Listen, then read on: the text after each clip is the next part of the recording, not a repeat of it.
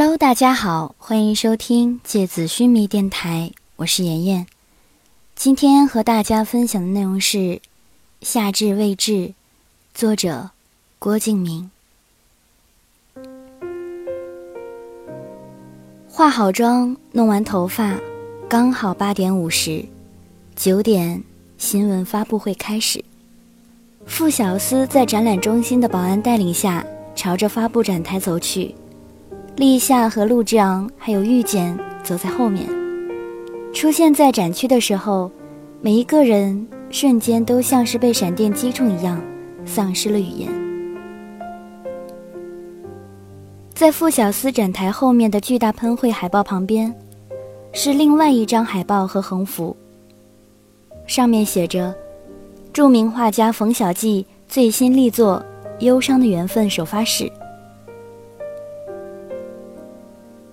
立夏在一瞬间有点手足无措，转过去对着小司说：“怎么会这样？我不知道怎么会这样的。”说到后来都急得要哭了。傅小司抓过立夏的手，用力的捏了捏，低下头来小声的说：“不要慌，没关系，这没什么要紧的，我会处理的。”遇见带着立夏走到第一排坐下来，身后是早就在等候的记者。陆之昂和傅小司也在台上坐下来。傅小司的面前是几瓶香槟，旁边是垒成金字塔形的玻璃杯。傅小司在入座的时候，朝旁边看了一下。这是他第一次看到冯小骥这个人。细小的眼睛。从眼睛后面发出微小的光芒来，紧闭的嘴唇，还有尖尖的下巴。傅小司看了看之后，有礼貌的一笑，然后就把头转过来，再也没往那边看过去。傅小司先生，请问这次的新作主要内容是什么？因为画集的名字叫冬至。所以是讲一个冬天里的故事，用了很多雪里的香樟树来表现。因为我自己从小到大生活的城市，特别是我的高中校园里，有特别多的香樟树。稳定的语气，完美的笑容，优雅的举止。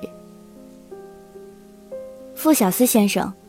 请问您对冯小骥小姐的新画集发布会，和您选择同一个时间、同一个地点举行有什么看法？这个我和我的公司所有的工作人员之前都不知道，我们也是刚刚从里面出来的时候才看到布置好的现场。不知道冯小姐是否清楚，我的发布会是在今天的这个时候。不过我们很早就发布了消息，我想冯小姐或者她公司的人应该能看到吧。成熟的回答，适当的反击。立夏看着台上应对自如的小司，心里都想要哭起来了。谁能相信，这是个在几个钟头之前还缩在沙发上流眼泪的男生呢？谁能相信，他现在承受着的压力，足够让一个人崩溃呢？还好，一直都没有记者询问官司的结果问题，看来还没有人知道那个消息。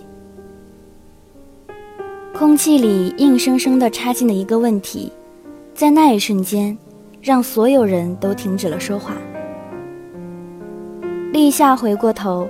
看到傅小司在一瞬间变得苍白的脸，和坐在他旁边表情严肃的陆之昂。那个发问的记者站在第三排，手中的话筒还没放下去，空气里还一直悬浮着他的那个问题。外界传说您的新画集《冬至》是抄袭去年畅销的另一本画集《香樟树》，请问？您对这个有什么看法？我，我没有看过香樟树。傅小司的语气开始犹疑起来，立夏可以看到他脸上渗出的细密的汗，所以，我也不太清楚。画了香樟就是抄袭香樟树啊！玉简突然从座位上站起来，转过身去，面对着那个记者，把立夏吓了一跳。那是不是画了梧桐就抄袭了梧桐雨啊？要是他还一不小心画了白鸽和橄榄枝，那是不是还要告他抄袭了毕加索呀？你有没有脑子？啊？遇见极快的语速，让那个记者一句话也插不进来，反倒是全场的人都被说的笑起来，搞得那个记者脸上一阵红一阵白的。玉简坐下来之后，立夏在旁边小声地说：“我崇拜你啊，偶像。”台上的傅小司和陆之昂也冲玉简发出赞赏的目光。陆之昂甚至还把手放到下面，竖起大拇指，比划了一下。就在所有的人都以为这个新闻发布会就要平静的结束了的时候，对面的冯小季突然站起来，对着这边的人说：“对面的朋友，我这里有一份关于傅小司抄袭我的画集《春花秋雨》的材料，想听的可以顺便听一下。”洪州市中级人民法院二零零三年三月二十二日判决，被告傅小司的《花朵燃烧的国度》系抄袭原告冯小季的画集《春花秋雨》，判定《花朵燃烧的国度》停止发行，并赔偿原告十一万元人民币。人群安静了三秒钟之后，突然爆炸起来。那一瞬间。立夏觉得世界黑暗无边，慌乱中朝着展台往前挤的记者举高了话筒，想要听到傅小司的回答。拿着照相机的记者混乱地抢着拍摄的角度，甚至外围的读者也纷纷朝里面挤进来。陆长不得不拿过主席台上的话筒，宣布今天的新闻发布会到此结束。可是。所有的人都围在一起了，场面像是失去控制的暴动。谁都没有看清楚，那个拿着矿泉水瓶的男人是怎么冲到傅小司面前的。谁也没有看清楚，他是怎么将一大瓶装好的污水从傅小司头上倒下去的。当所有人都安静下来的时候，当所有人回过头的时候。只看见傅小司站在边上一动不动，头发上、西装上都是肮脏透顶的污水。那些肮脏的垃圾挂在他的头发上、领口上，那个水沿着他的头发、额头、鼻梁朝下面流下来，散发着让人难堪的臭味。这一刻。世界无比的安静，只剩下那些滴答的水声。那些水从傅小司身上流下来，流到地面上，迅速地汇集成一滩水。傅小司的眼圈红红的，不知道是因为哭了，还是因为脏水流进去，刺得眼睛发痛。人群里最先回过神来的是玉简，他骂了一句。你他妈找死啊！然后一拳就过去了，重重的打在那个男人的下巴上。那个男人一下子没站稳，摔在地上，吐出一口血。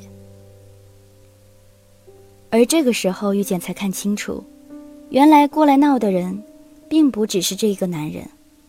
人群里突然闪出三四个男人，一起朝着玉简冲过来。展台上的陆之昂跳下来，把玉简朝身后拉过去，然后冲过去开始和他们打起来。那些愤怒、积累在心里已经很久了，像是那些很早以前就开始流淌的河水。这个世界上有很多没有来由的仇恨，很多没有来由的嫉妒，没有来由的怀疑，没有来由的愤怒。这些都在人性美好的一面下暗自滋长着，等待着有一天，美好的表层。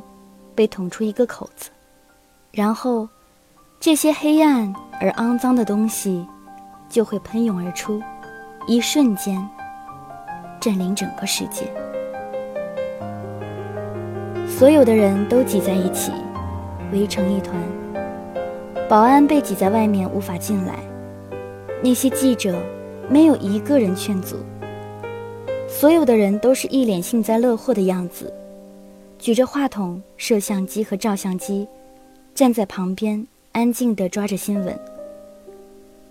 立夏看着这些人的嘴脸，一瞬间觉得，那些从前自己一直深深相信的人性，也许从来都没有存在过。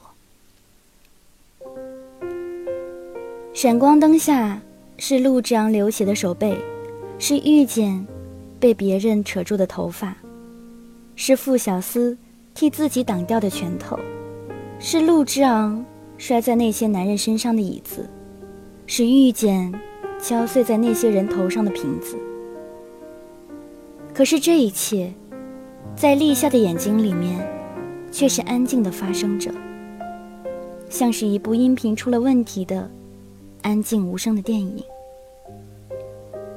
立夏产生了微微恍惚的感觉。眼前的一切，就像是一场闹剧一样，而唯一清晰的声音，就是从身后传来的冯小季嘲讽的语气。他面对着记者，微笑着说：“如果我是抄袭者的话，我早就回家开始忏悔，根本没有脸面站在这里，还开新书发布会。”而之后，谁都没有看清楚展台上的香槟怎么会突然的少了一瓶，谁都没有看到陆之昂怎么就冲出了拥挤的连保安都无法挤进去的人群，谁都没有看清楚陆之昂怎么就翻过了两个展台中间的栏杆，香槟敲碎在栏杆上，陆之昂紧紧握住剩下的部分。而当所有的人都看清楚了的时候，冯小季已经倒在了地上。现场安静而无声，陆之昂面无表情的脸是无声的，冯小季扭曲痛苦的脸是无声的。立夏突然有种如释重负的感觉，他甚至微微的露出一个扭曲的笑容，因为太过荒唐。他想，这是梦吧？肯定是场梦。等下肯定会有人过来捅我一刀的，然后这个梦就醒了。而这次最先清醒过来的是傅小司，那声哭着吼出来的：“你他妈的在做什么呀？”然后。在所有的人反应过来之前，他已经拉着陆之昂朝门外跑了。之后，遇见也反应过来，越过栏杆，跳出展区，迅速的追了过去。傅小司扯着陆之昂，飞快地出了展区的大门。这个时候，所有的人都清醒了。这是杀人呀，是杀人呀，不再是简单的打架了。遇见清醒过来了，立夏也清醒过来了。会展中心所有的保安都清醒过来了。在傅小司和陆之昂跑出大门的瞬间，遇见用力的把两扇门关起来。在关上的瞬间，对傅小司吼了一句：“一定要帮他跑出去。”之后，遇见就死死的堵在那里。保安过来拉扯着他，可是他的手还是死死地抓着大门，因为他知道，现在是最麻烦的时候，帮他们多争取到一秒钟，也就多一秒可以跑出去的希望。可是保安越来越多，因为是刑事案件的关系，保安直接拿出了警棍。遇见最后的感觉是头上被重重的敲了一下，然后死死的拉着大门的手就没力气了。大门被猛地拉开，立夏跑过去把遇见抱起来的时候，看到遇见头发里流出来的粘稠的血。心里像是有无数千万斤重的锤子，在一下一下的敲打下来。玉简抓了抓立夏的手，示意他靠近，在他的耳边小声的说了句：“叫陆章有多远跑多远。”然后就在立夏的怀里昏过去了。那些眼泪源源不断的从立夏眼睛里涌出来。大颗大颗的掉在遇见脸上，流下来的血被泪水冲开来，变得不再粘稠。周围的记者还在不断的拍着照片，闪光灯不断的晃着立夏的眼睛。立夏摸出电话，哆嗦着打给段桥。电话还没接通，立夏就开始语无伦次的边哭边说。段桥，快点叫救护车！快点儿啊！遇见流了好多血。段桥，你帮帮小思他们吧。段桥，遇见在这里呀，你快点过来呀！段桥，你快点来呀！我好害怕呀！遇见他听不到我说话呀。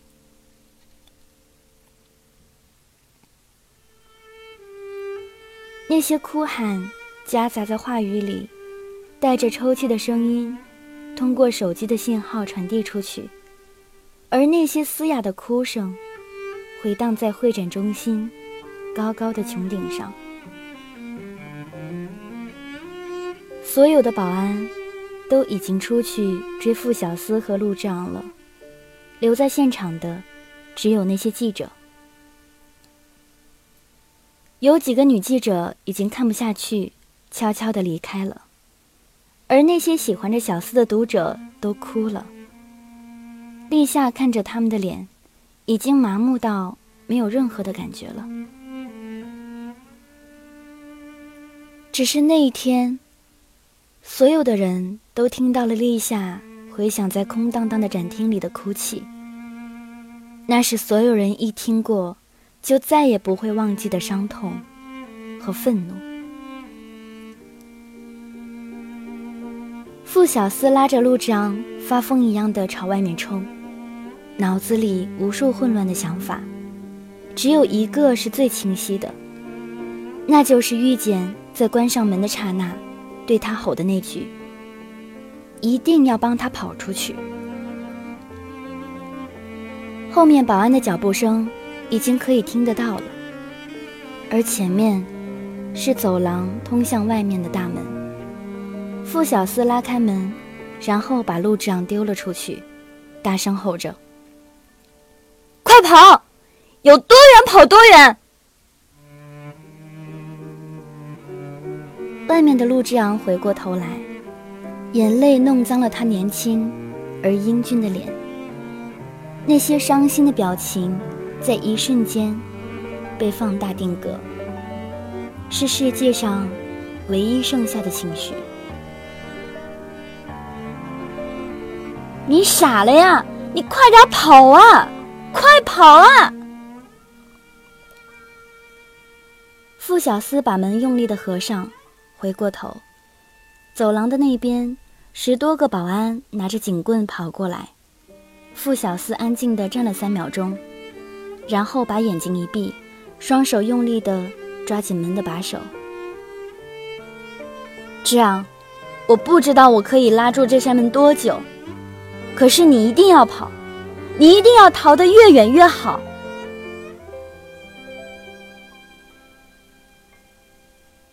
好了今天的节目到这里就要结束了大家晚安。